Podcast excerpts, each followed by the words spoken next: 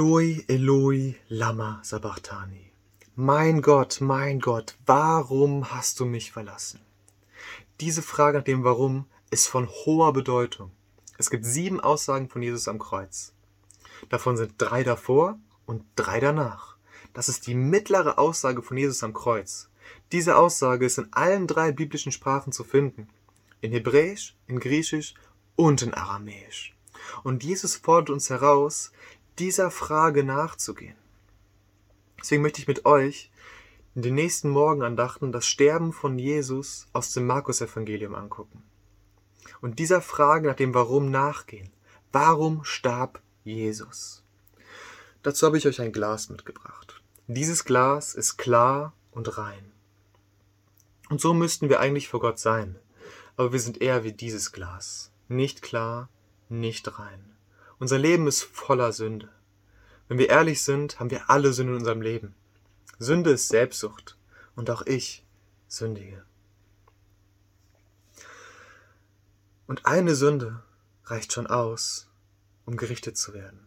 Genauso wie eine Straftat ausreicht, um bestraft zu werden, bestraft ein gerechter Gott nach einer Sünde.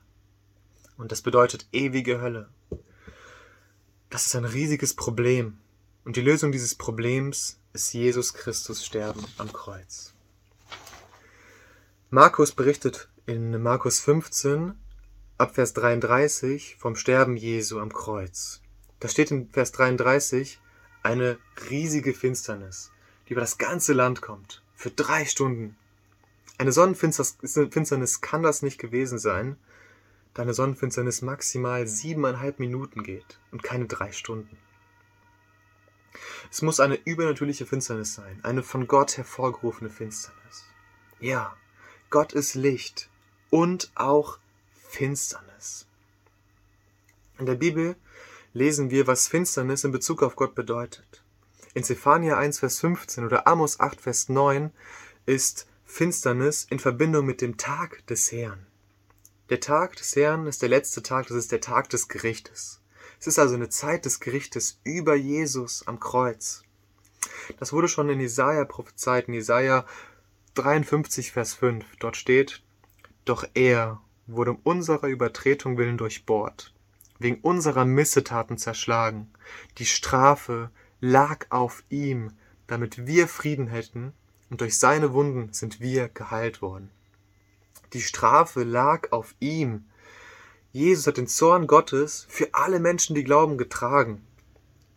Und jetzt fragst du dich vielleicht, wie kann Jesus den vollen, ewigen Zorn für alle Sünder, die glauben, in nur drei Stunden tragen?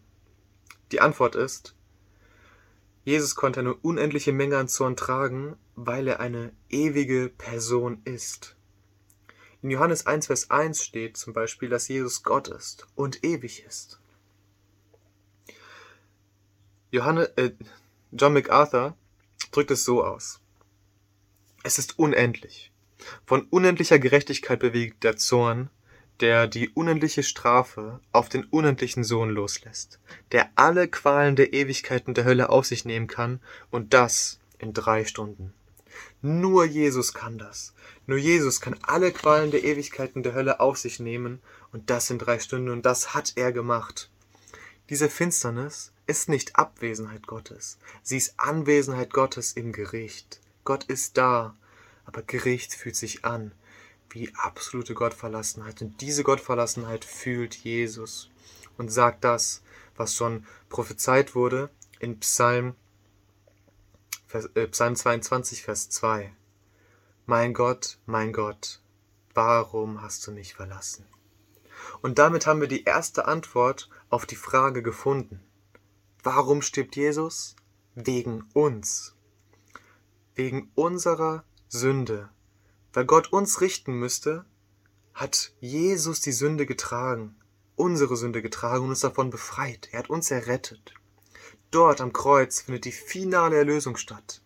Da findet die finale Vergebung statt. Dort, dort drückt sich Gottes Liebe aus.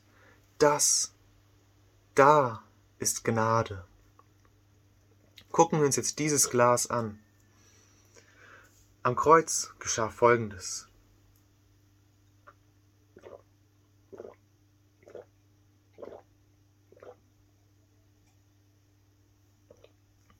Jesus hat den Kelch getragen. Durch Jesus ist die Sünde weg. Wir sind heilig, rein und perfekt vor Gott wie dieses Glas jetzt auch ist. Erkennst du, dass du ein Sünder bist und Jesus brauchst? Hast du Jesus als Herrn und Retter in deinem Leben angenommen? Falls ja, dann sage ich dir jetzt, dir sind deine Sünden vergeben. Jesus hat dich reingemacht. Ich möchte dich ermutigen. Auch wenn dich vielleicht dein eigenes Herz manchmal anklagt oder wenn du gegen Sünde kämpfst und immer wieder fällst oder wenn du festgestellt hast, dass du Sünde in deinem Leben hast, dann kann ich dir sagen, du bist befreit. Jesus liebt dich. Jesus der Unschuldige ist für dich am Kreuz gestorben. Wir müssen nichts mehr tun, so dass sie ohne Verdienst gerechtfertigt werden, durch seine Gnade aufgrund der Lösung, die in Jesus Christus ist. Denn der Sohn der Sünde, denn der Lohn der Sünde ist der Tod, aber die Gnadengabe Gottes ist das ewige Leben in Jesus Christus, unserem Herrn. Lebe mit diesem Wissen. Ich sage dir, im Namen Jesu, dir ist vergeben.